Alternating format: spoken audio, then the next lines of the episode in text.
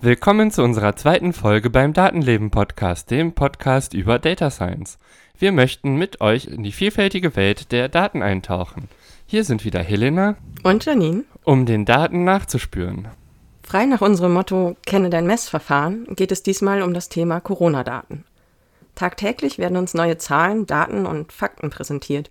Dabei wird nicht immer auch dazu gesagt, warum und was diese Zahlen wirklich aussagen sollen.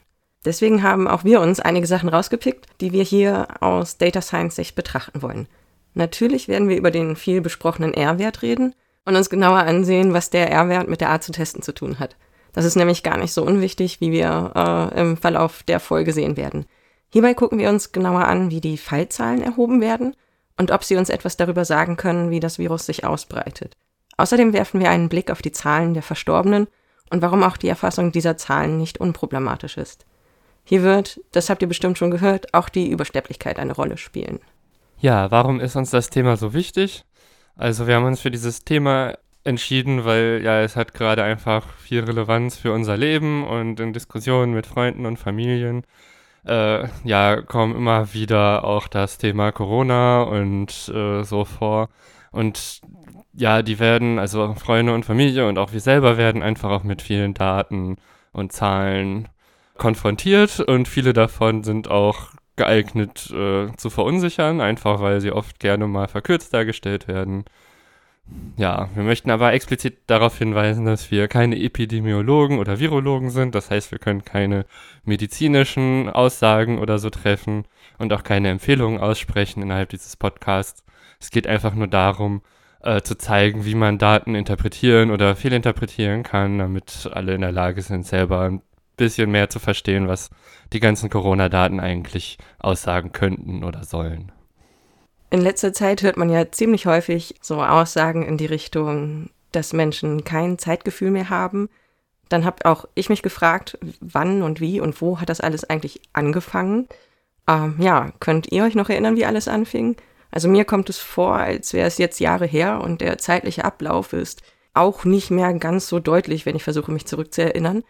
Daher äh, kurz ein paar Randdaten, damit wir alle wieder irgendwie die Zeit ein bisschen einholen können. Am 27.01.2020 gab es den ersten Fall von Covid-19 in Deutschland.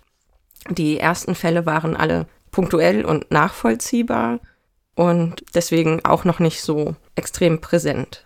Am 26. Februar wurde dann schon die erste Folge vom Coronavirus-Update mit Christian Drosten veröffentlicht der uns seitdem im Gespräch mit Corinna Henning über die aktuellen Entwicklungen informiert.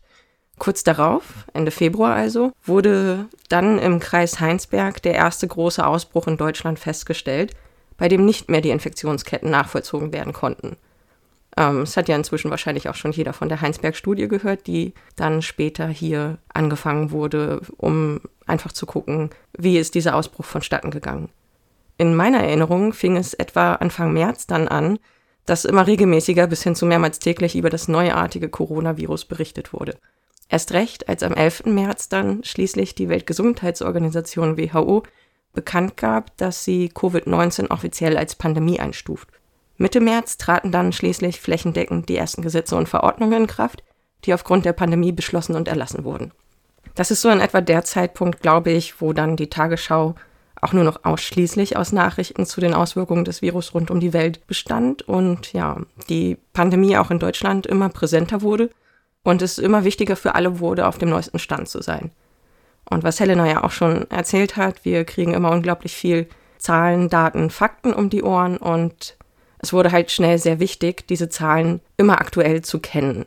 Wie viele Erkrankte, wie viele Neuinfektionen, wie viele Tote, wie viele Genesene.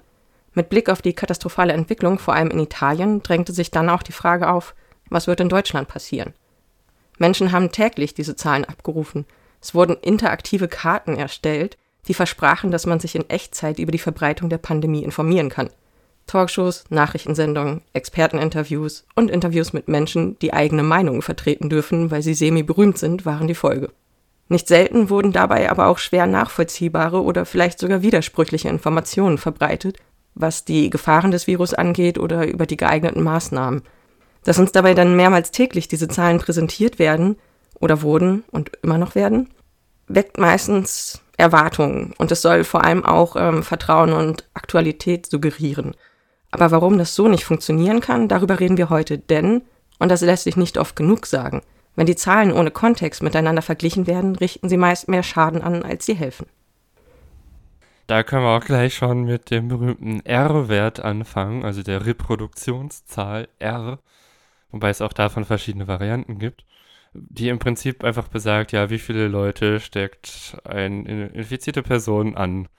Und da gibt es zum Beispiel so Kleinigkeiten wie ja so Ausbruchsgeschehen wie irgendwie in Wohnanlagen oder in Fleischbetrieben können dann irgendwie von heute auf morgen diesen Wert drastisch verändern.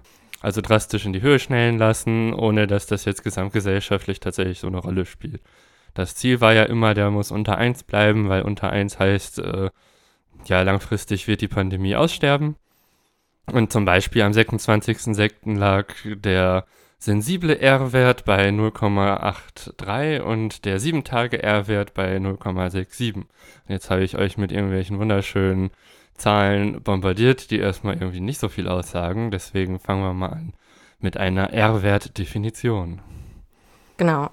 Ich habe mir die R-Wert-Definition des Robert-Koch-Instituts, die ja auch ähm, tägliche Berichte veröffentlicht haben und eine tägliche Pressekonferenz hatten, angeguckt und die Reproduktionszahl beschreibt, wie viele Menschen eine infizierte Person im Mittel ansteckt. Das ist erstmal so grundlegend die Definition. Etwas ausführlicher läuft das dann so ab.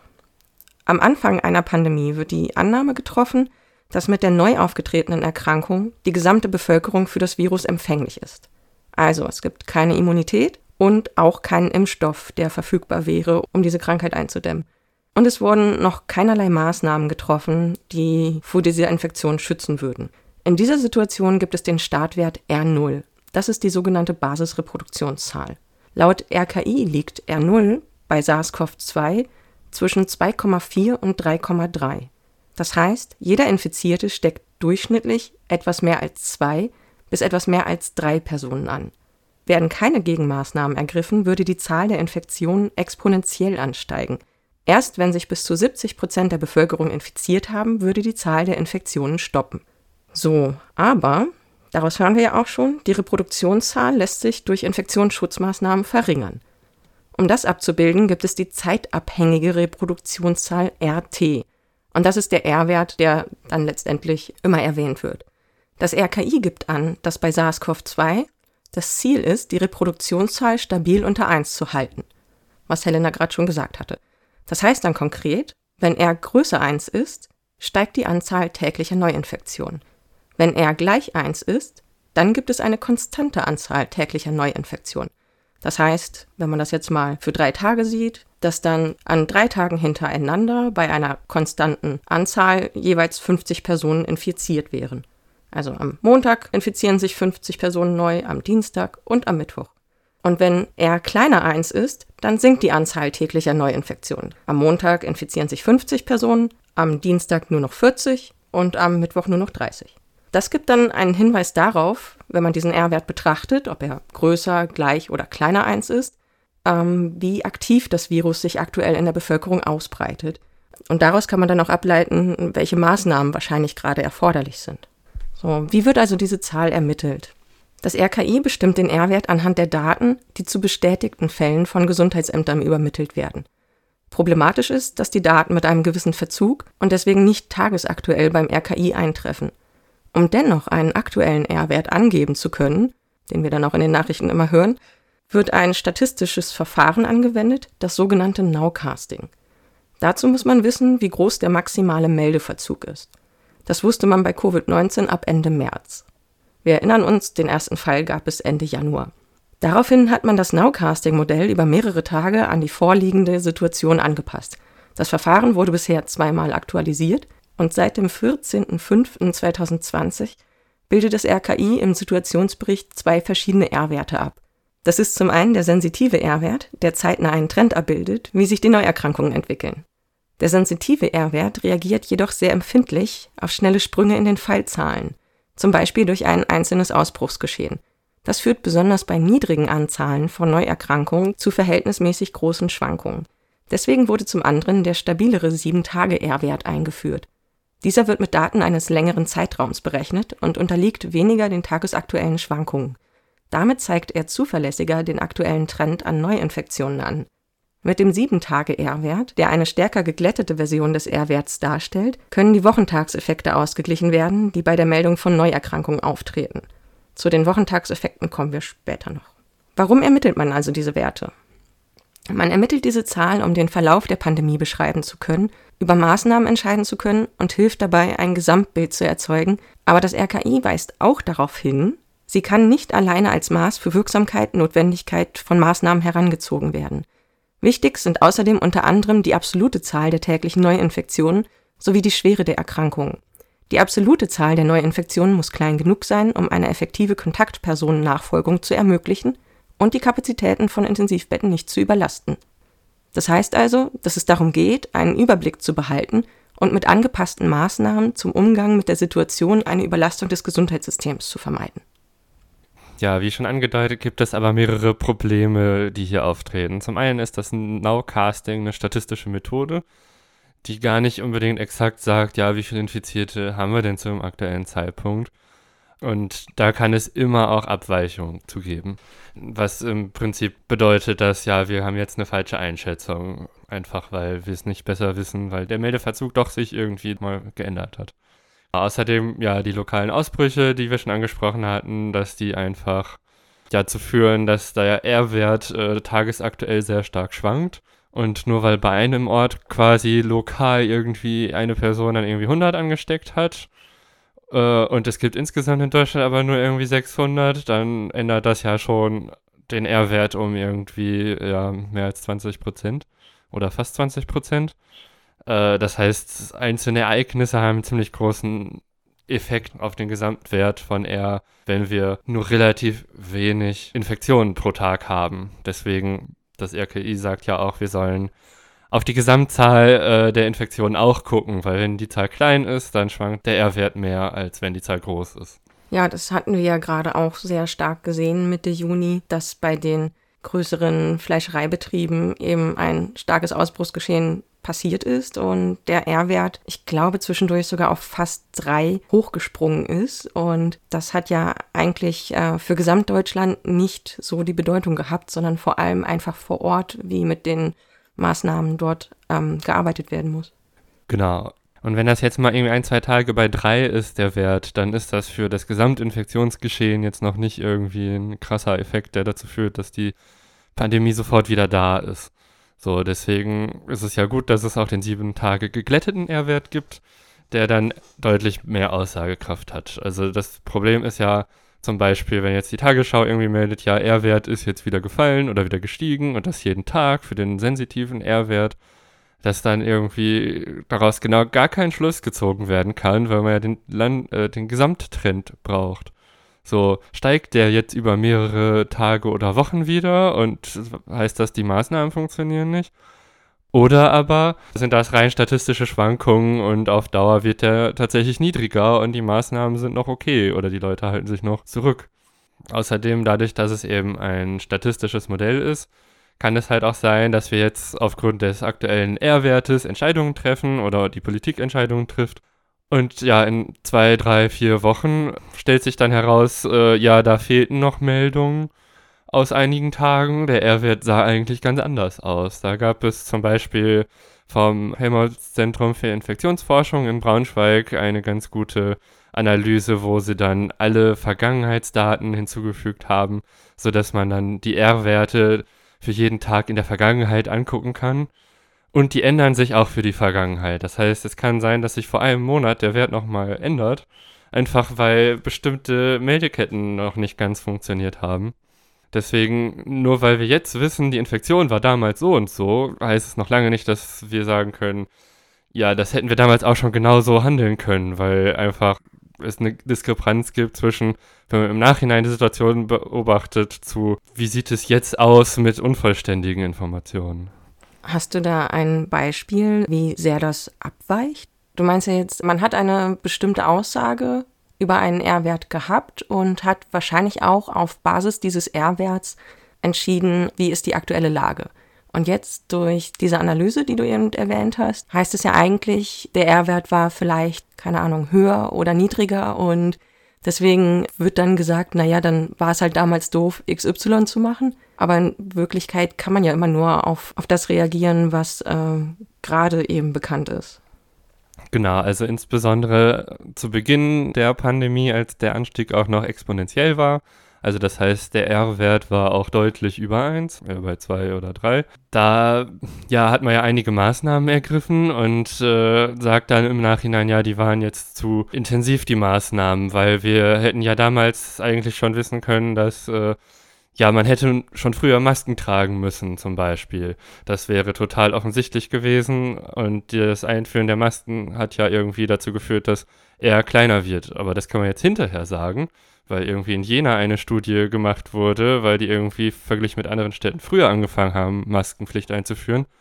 Aber das kann man nur im Nachhinein darüber sagen. Das hätte man zu dem Zeitpunkt nicht unbedingt in der Form sagen können, weil die Daten für diese Krankheit konkret nicht vorgelegen haben zu dem Zeitpunkt. Ja, und ein anderer Effekt, der da natürlich auch auftritt, ist, dass ja auch in anderen Untersuchungen inzwischen häufiger schon mal festgestellt wurde, dass das Virus eigentlich viel früher auch in Europa schon aktiv gewesen sein könnte, als wir es eigentlich tatsächlich mitbekommen haben. Und da kann man jetzt natürlich auch nicht mehr sagen, wir hätten viel früher alles machen müssen, weil äh, es war halt einfach noch nicht präsent und man konnte quasi nicht darauf reagieren, weil die Daten das gar nicht hergaben. Also ich kann mich erinnern, so in der Woche nach dem 8. März, wo es dann plötzlich anfing, dramatisch zu werden in Deutschland. Ja, da war zum Beispiel in Braunschweig die Infektionszahl irgendwie bei 1 und am Ende der Woche irgendwie bei 2 zu dem Zeitpunkt. Aber im Nachhinein betrachtet war es doch schon deutlich krasser, die ganze Gesamtsituation. Da waren irgendwie dann Ende der Woche irgendwie 3000 Neuerkrankungen pro Tag. Aber das war zu dem Zeitpunkt überhaupt nicht absehbar und ja, das war so die Woche, wo langsam die Stimmung umgekippt ist zu, ja, wir müssen doch krasse Maßnahmen machen, wo dann auch kleinere Veranstaltungen verboten wurden. Und im Nachhinein betrachtet war das absolut sinnvoll. Aber die Zahlen zu dem Zeitpunkt haben das nicht unbedingt hergegeben. Nur vielleicht die Information, dass man wusste, ja, es ist exponentiell, es wird auf jeden Fall schlimmer.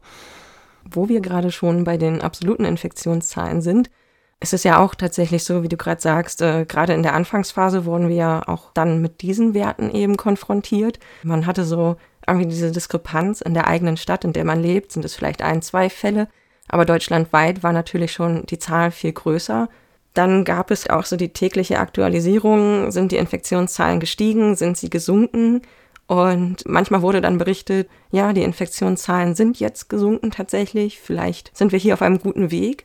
Aber das kann natürlich auch relativ irreführend sein, weil gerade am Anfang noch gar nicht so bekannt war, dass es diesen sogenannten Wochentagseffekt gibt. Deswegen gucken wir uns jetzt an, warum die rein infizierten Zahlen auch nicht immer sinnvoll sind oder nicht allein sinnvoll sind und warum man eben auch wissen muss, wie konkret getestet wird und diese Zahlen zustande kommen. Am 11. Juni zum Beispiel titelte tagesschau.de, Schweden verzeichnet Rekordanstieg bei Neuinfektionen. Ja, Rekordanstieg bei Neuinfektionen Mitte Juni. So, da waren wir ja schon quasi deutlich über den Berg der Rekordanstiege hinweg. Was man aber dazu wissen muss, ist, dass Schweden vergleichsweise wenig getestet hat vorher. Und die haben angefangen, deutlich mehr Leute zu testen. Das heißt, wahrscheinlich ist es gar kein Rekordanstieg bei Neuinfektionen gewesen, sondern in Wirklichkeit sind einfach nur die Tests mehr geworden, was dann zwangsläufig dazu führt, dass man auch mehr Fälle findet, wenn es mehr Fälle gibt tatsächlich. Und das ist ein gutes Beispiel dafür, dass es halt sehr wichtig ist, ja, wie viel wird eigentlich getestet. Auch wenn es in der Anfangsphase immer wieder berichtet wurde, wie schwer es doch ist, in Deutschland überhaupt so einen Test zu bekommen, waren hier doch recht viele Tests gemacht worden, verglichen mit anderen Ländern. Das heißt, wenn in Deutschland die absoluten Zahlen einen bestimmten Wert haben und hier wird viel getestet, dann lässt sich dieser absolute Wert gar nicht vergleichen mit zum Beispiel den Zahlen im Iran, wo ziemlich wenig getestet wurde. Deswegen, es kann sein, wenn man die Anzahl der Tests einfach ändert, dass sich dann die Anzahl der infizierten Zahlen künstlich in eine Richtung verändert, die man politisch zum Beispiel forcieren möchte. Also wenn man jetzt einfach sagt, ja, äh, wir wollen so tun, als hätten wir gar kein Covid-19, dann kann man ja zum Beispiel als Staat sagen, so, ich möchte die Anzahl der Tests einfach reduzieren ab einem bestimmten Tag. Und dann sinkt auch auf magische Art und Weise die Anzahl der Infizierten. Ich fand es ja auch äh, sehr beeindruckend, wie sich ähm, die Pandemie schon sehr weit verbreitet hat und viele Länder über tausend, Tausende von Infizierten hatten. Aber ähm, magischerweise zum Beispiel Russland, ich glaube noch unter 500 war. Da habe ich mich tatsächlich auch schon gefragt, wie kann das eigentlich sein, dass ein ja so großes Land dann doch irgendwie verhältnismäßig wenig Fälle hat. Also klar, vielleicht wohnen alle sehr verteilt, aber es gibt ja auch ein paar Großstädte und dass das tatsächlich in diesen Städten so lange so wenig Infektionen gab, fand ich relativ unplausibel. Aber da müsste man natürlich mal genauer hingucken, was die Daten da so sagen. Ja, es gibt offenbar auch irgendwie einen Effekt, dass äh, Länder, die, deren Einwohner nicht ganz so viel in der Weltgeschichte herumreisen, dass die auch später erst betroffen waren. Was ja auch irgendwie nachvollziehbar ist, weil da einfach deutlich weniger Kontakt mit anderen Nationen ist, von wo dann die Krankheit eingeschleppt werden kann, weil irgendwo muss sie ja erstmal überhaupt herkommen. Aber ja, dass äh, Russland so auffällig wenig Infizierte hatte am Anfang, das äh, ja, ist eher misstrauenserweckend. Ja, wenn man bedenkt, ja, es hängt davon ab, wie das Testverfahren ist oder wie viel getestet wird. Dann gibt es aber auch noch die Frage, ja, wann wird denn eigentlich getestet und wann werden die Tests ausgewertet? Also hat man jetzt zum Beispiel einen Schichtbetrieb in den Testzentren, wird auch äh, nachts und am Wochenende getestet oder werden auch die Meldedaten auch am Wochenende weitergegeben?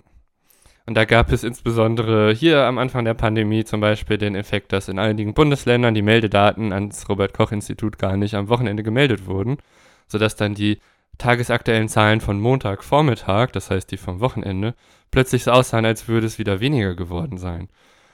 Das kann zum einen daran liegen, dass es halt einfach äh, ja nur daran liegt, dass die Leute sich vielleicht wirklich weniger am Wochenende infizieren, einfach weil am Wochenende ja die Partys wurden alle abgesagt und man muss nicht mehr arbeiten gehen und unter der Woche geht man arbeiten und ist im ÖPNV unterwegs.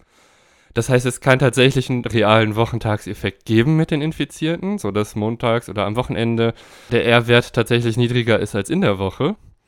Gleichzeitig gibt es aber auch den Effekt, wie die Daten erhoben werden und äh, wann sie gemeldet werden und wird bei der Meldung überhaupt gesagt, ja, wann ist denn wahrscheinlich die Infektion passiert?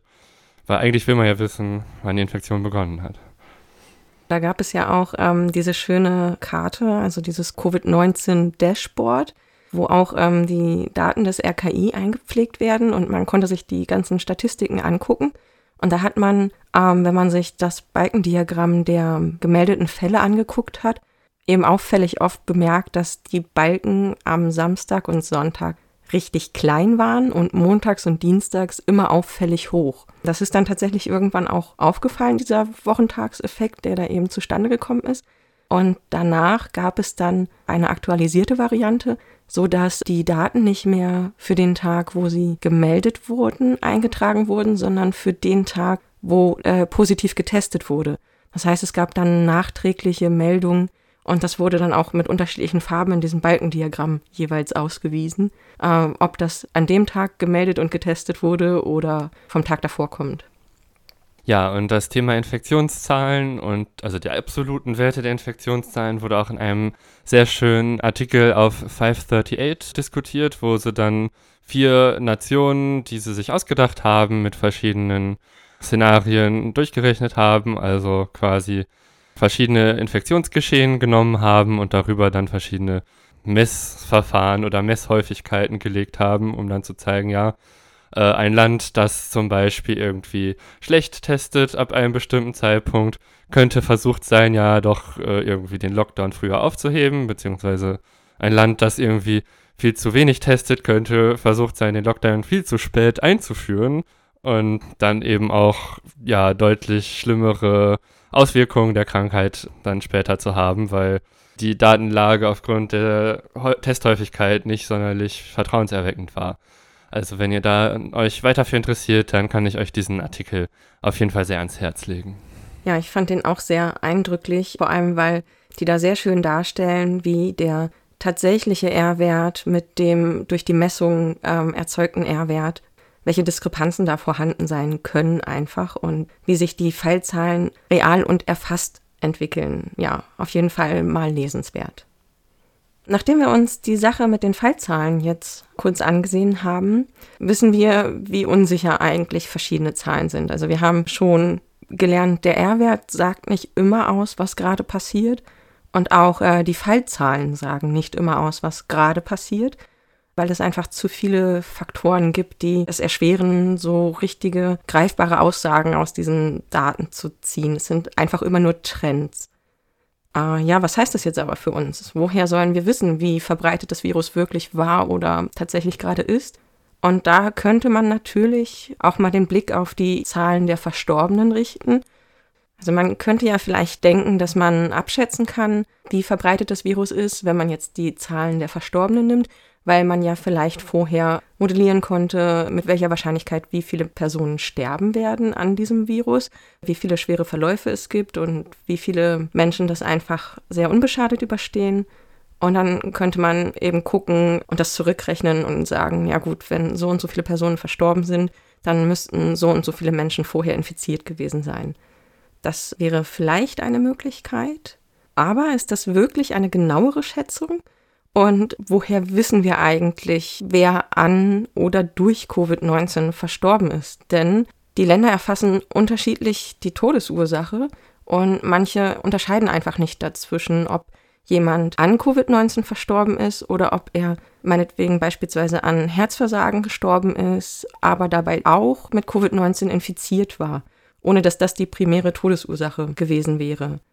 Ja, und das haben wir uns dann auch einmal näher angeschaut. Ja, also die Frage, ob jemand durch oder mit Covid-19 gestorben ist, ist äh, ja auch medizinisch vielleicht nicht ganz so offensichtlich, weil die Frage wäre dann aus dem statistischen Bereich, wäre diese Person noch am Leben, hätte sie sich nicht infiziert. Klar, die Person ist vielleicht nur gestorben, weil die Vorerkrankungen da waren, aber trotzdem ist ja dann die Todesursache vielleicht Covid-19, auch wenn am Ende eins der anderen Probleme wie Nierenversagen oder so die eigentliche Todesursache ist. Und auch hier gibt es, wenn wir den Wert der Verstorbenen nehmen wollen, als Basis, um hochzurechnen, wie viele Leute infiziert waren, natürlich einfach ja Effekte. Wie gut ist eigentlich das Gesundheitssystem aufgestellt? Also haben wir ein normales Gesundheitssystem, das normal arbeitet, also mit normal meine ich so wie äh, in jedem anderen Jahr auch, also ein nicht überlastetes Gesundheitssystem da wird wahrscheinlich der Faktor zwischen verstorbenen Menschen und gesamtinfizierten Menschen ein anderer sein, als in einem Gesundheitssystem, das überlastet ist, wie es ja in New York oder in Norditalien der Fall gewesen ist. Das heißt, die Zahlen aus Norditalien als Basis nehmen, um uns hochzurechnen, ist vielleicht für Deutschland nicht ganz so hilfreich. Das wurde dann aber mit der Heinsberg-Studie zum Beispiel versucht, weil ja, das war sehr regional begrenzt. Da konnte man ganz gut Leute testen und äh, die Leute, die erkrankt waren, sind auch ganz gut ja, verteilt worden auf verschiedene Krankenhäuser, dass da niemand überlastet war. Aber das Rauschen von diesen Werten ist trotzdem immer noch ziemlich groß. Also ich habe jetzt die Zahlen gerade nicht im Kopf, aber es war auf jeden Fall so, dass die äh, Anzahl an Verstorbenen jetzt nicht so hoch war, dass man da viel zu sagen kann, weil wenn eine Person zufälligerweise mehr verstorben wäre, wäre dann der Prozentsatz der Leute, die infiziert waren, plötzlich auch schon deutlich größer. Und das äh, ja, ist dann nicht so einfach äh, hochzurechnen. Was jetzt wieder daran liegt, dass quasi die Ausgangszahl einfach zu klein ist, um es jetzt auf Gesamtdeutschland zu beziehen, wahrscheinlich. Genau, die Ausgangszahl ist zu klein, das heißt, es ist deutlich anfälliger für Rauschen. Also in der Quantenphysik gibt es zum Beispiel das sogenannte Shot Noise, was bedeutet, wenn irgendwie ein Photon auf einen Filmsensor trifft, also quasi ein Lichtteilchen, dass es sehr zufällig ist, äh, wann genau diese Dinger ankommen. Und wenn man sehr lichtschwache Sachen wie Sterne oder so messen möchte, wird das schon ja sehr stark von diesem Rauschen überlagert, was auch aufgrund der quantenmechanischen Eigenschaften unserer Welt kaum zu vermeiden ist. So. Und das gleiche Problem haben wir einfach bei den Zahlen bei Covid-19, wenn die Fallzahlen klein sind, auch, dass eine Person mehr oder weniger, die zu einem bestimmten Zeitpunkt stirbt oder erkrankt, äh, die statistischen Werte, Durchschnittswerte einfach stark verändert. Ja, zu diesem Thema hatten wir uns ja auch einen sehr interessanten und auch ähm, thematisch natürlich irgendwie auch sehr traurigen Artikel von 538 angeguckt. Da geht es um die ungezählten Toten. Wir erfahren da vor allem auch, dass es gar nicht so leicht ist, auch für die Ärzte in den Krankenhäusern, die Todesursache festzuhalten. Also es gibt meistens mehrere Zeilen, wo man äh, verschiedene Sachen eintragen kann. Und äh, warum dann Menschen zum Beispiel gar nicht als verstorben an Covid-19 erfasst werden können, selbst wenn aufgrund der Vorerkrankungen das wahrscheinlich der finale Grund war, der noch dazugekommen ist, liegt auch oft daran, dass es gar nicht so einfach ist, diese, äh, die Todesursache dann tatsächlich einem statistisch erfassbaren Wert zuzuführen. Das hattest du dir ja auch angeguckt, nicht wahr? Ja, genau. Und da gibt es zum Beispiel äh, einfach den Effekt, ja, in bestimmten Countys in den USA gibt es andere Regeln, um Todesursachen in Totenscheine einzutragen, als an anderen Orten in den USA. Das heißt, eine Person, über die in dem Artikel berichtet wurde, die wurde nie auf Covid-19 getestet und dann wurde gesagt, ja, wäre die irgendwie ein paar Kilometer weiter gestorben, wäre dieser Test vorgeschrieben gewesen und dann wüsste man, ob diese Person in die Statistik reingehört oder nicht. Aber dadurch, dass die Regeln regional sehr unterschiedlich sind, lässt sich auch hier die Vergleichbarkeit gar nicht so gut herstellen. Das heißt, aus der Anzahl der Toten direkt hochzurechnen auf die gesamtinfizierten Zahlen ist allein schon aufgrund solcher Details schwierig. Der Artikel führt ja auch noch weiter aus, dass dann tatsächlich, um äh, rückblickend bei solchen Epidemien oder Pandemien ähm, das zu erfassen, gibt es dann noch Statistiker, also die Totenscheine werden ausgewertet.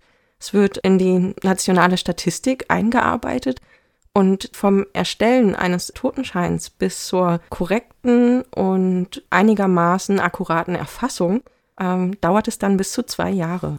Ja, also es gibt ja in jedem Land tatsächlich äh, solche Statistiken, die festhalten, wie es so um die Bevölkerung steht äh, und unterschiedliche Sachen erfassen.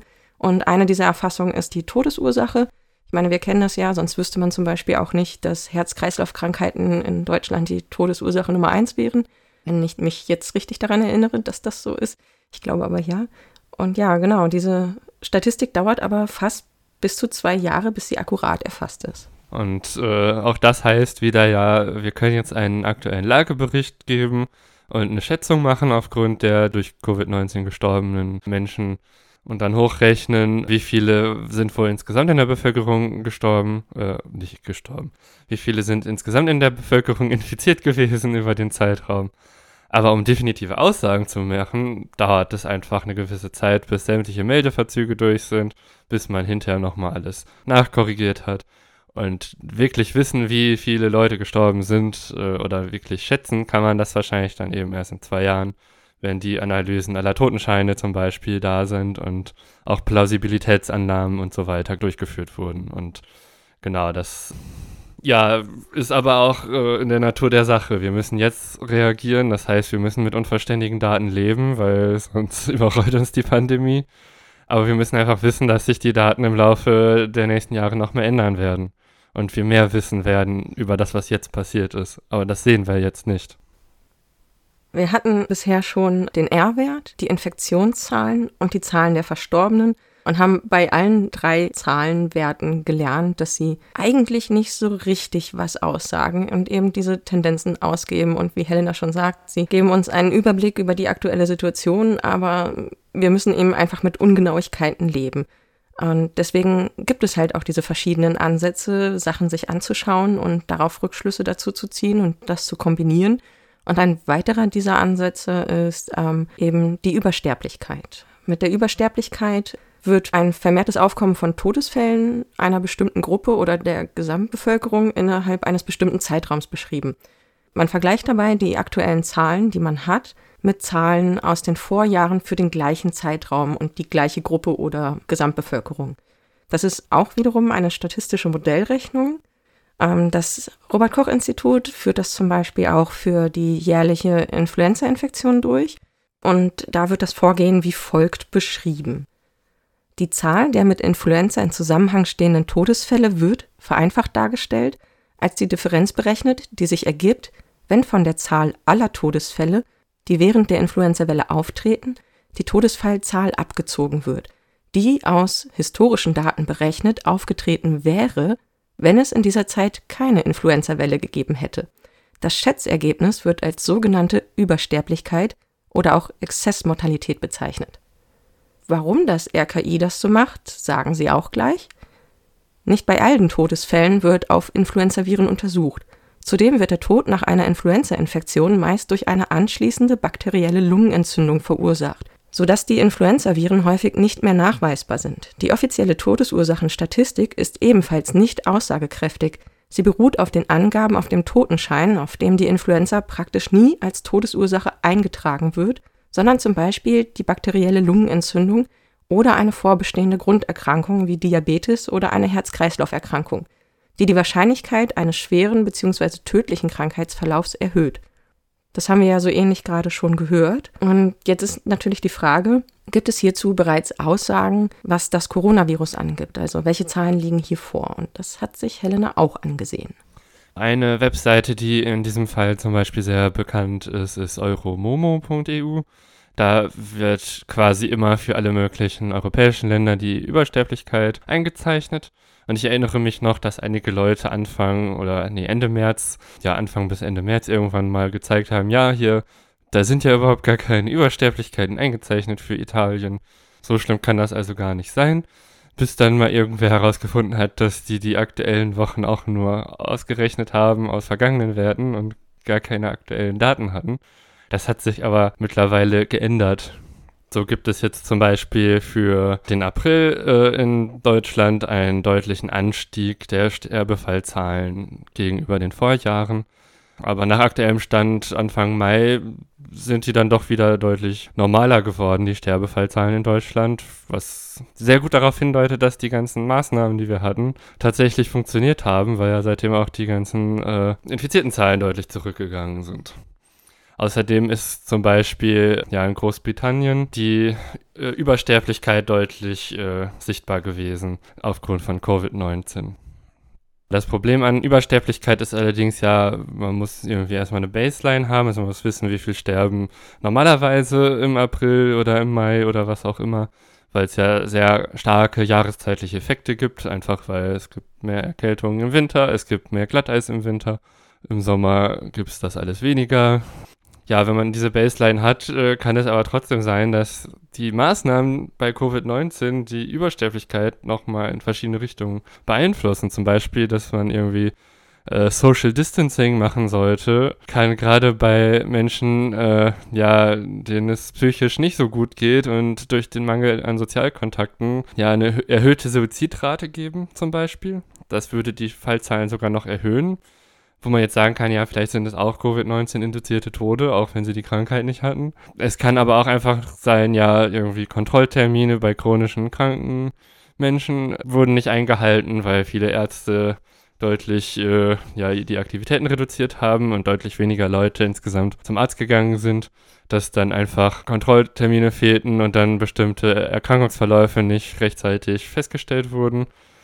Es gab dann ja auch anfangs die naja, ich sag mal, Anordnung, dass ähm, nicht notwendige Operationen verschoben worden sind. Also geplante Operationen, die nicht dringend waren oder äh, zeitkritisch. Genau, ich meine, das ist ja erstmal vernünftig, weil wir wussten ja nicht, ob das Gesundheitssystem überlastet sein wird. War es jetzt in Deutschland nicht, aber in anderen Ländern war es das halt schon. Und ja, außerdem, selbst wenn es nicht überlastet ist, wenn die Krankenhäuser äh, sehr viele Leute mit Covid-19 haben und dann ein paar Leute da operiert werden, besteht ja auch immer das Risiko, dass sich andere Leute im Krankenhaus anstecken könnten. Das wurde glücklicherweise so weit äh, gehandelt, dass viele Krankenhäuser das sehr stark getrennt haben, die Bereiche, sodass das äh, zumindest in Krankenhäusern deutlich weniger äh, passiert ist, aber es ist trotzdem ein relevanter Effekt. Ja, und als man gemerkt hat, dass es jetzt nicht mehr so schlimm aussieht, hat man ja auch solche Operationen und Untersuchungen wieder aufgenommen. Es war ja auch nur eine vorübergehende ähm, Maßnahme, um einfach sicherzugehen, dass sich das nicht im Nachhinein viel schlimmer auswirkt dann. Das waren jetzt Effekte, die die Übersterblichkeit möglicherweise erhöhen.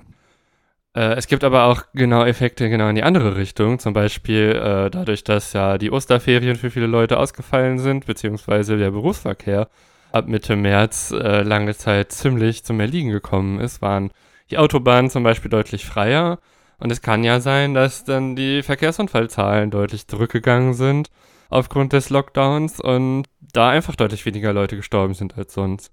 Oder auch, dass deutlich weniger Freizeitunfälle passiert sind, weil die Leute ja deutlich weniger Aktivitäten gemacht haben, die irgendwie gefährlich wären, wie irgendwie, keine Ahnung, auf Berge steigen oder so.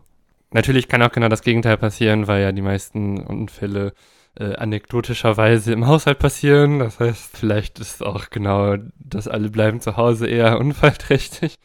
Aber das sind Effekte, ja, die müsste man sich mal angucken, aber das äh, ist zum großen Teil noch nicht unbedingt alles erfasst. Aber das beeinflusst auch einfach die Übersterblichkeit.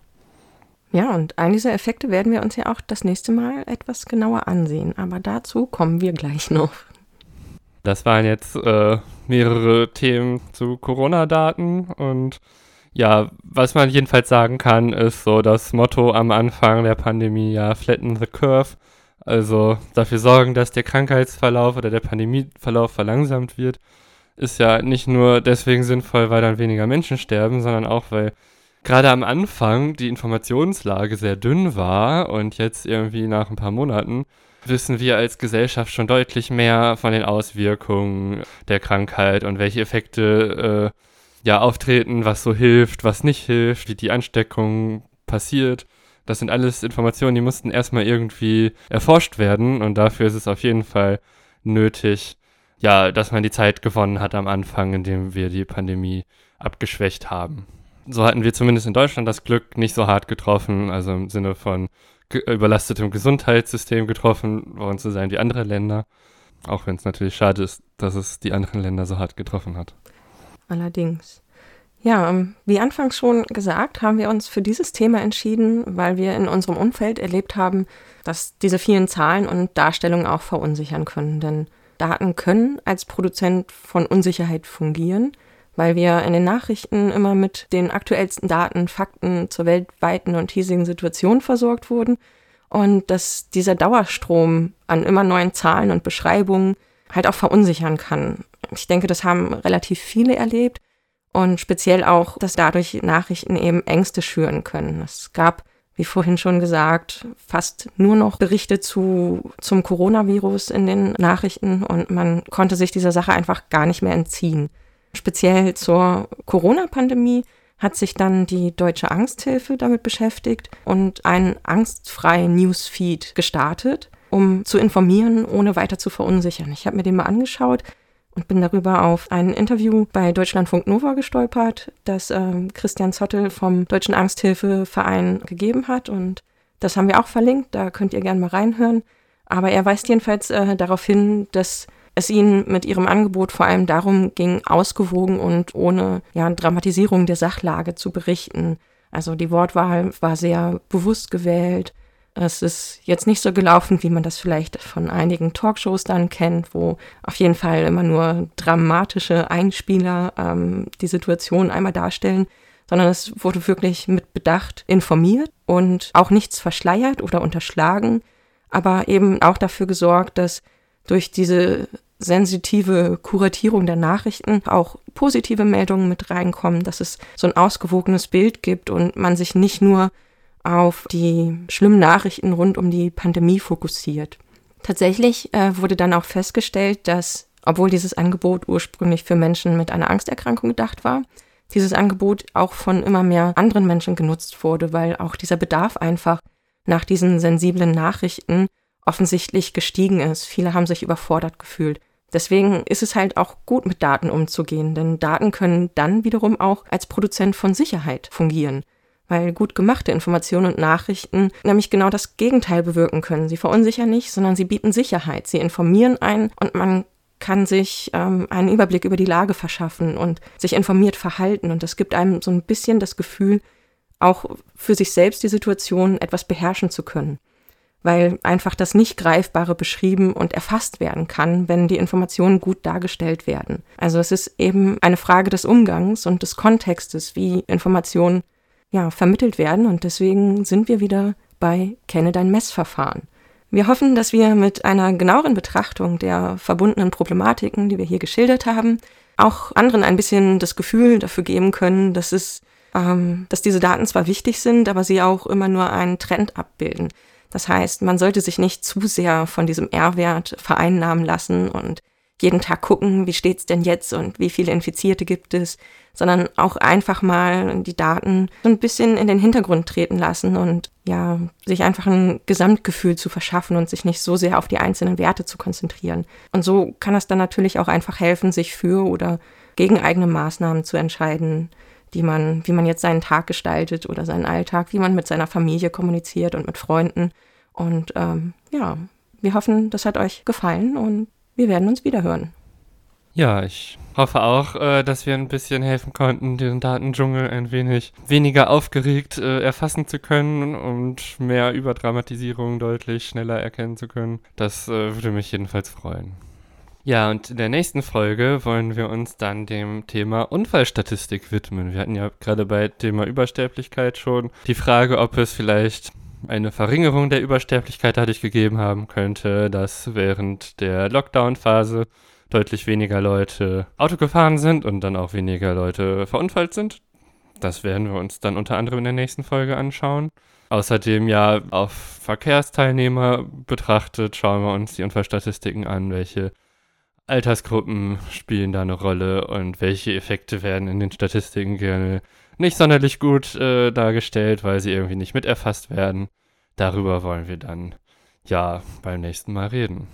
Wenn ihr uns weiter hören möchtet, folgt uns gerne auf Twitter, besucht unsere Webseite und lasst gerne Feedback da. Und falls ihr Fragen habt oder Themenvorschläge, dann schreibt uns einfach. Sagen wir jetzt noch Tschüss. Vielen Dank für die Aufmerksamkeit und tschüss. Bis bald. Bis zum nächsten Mal.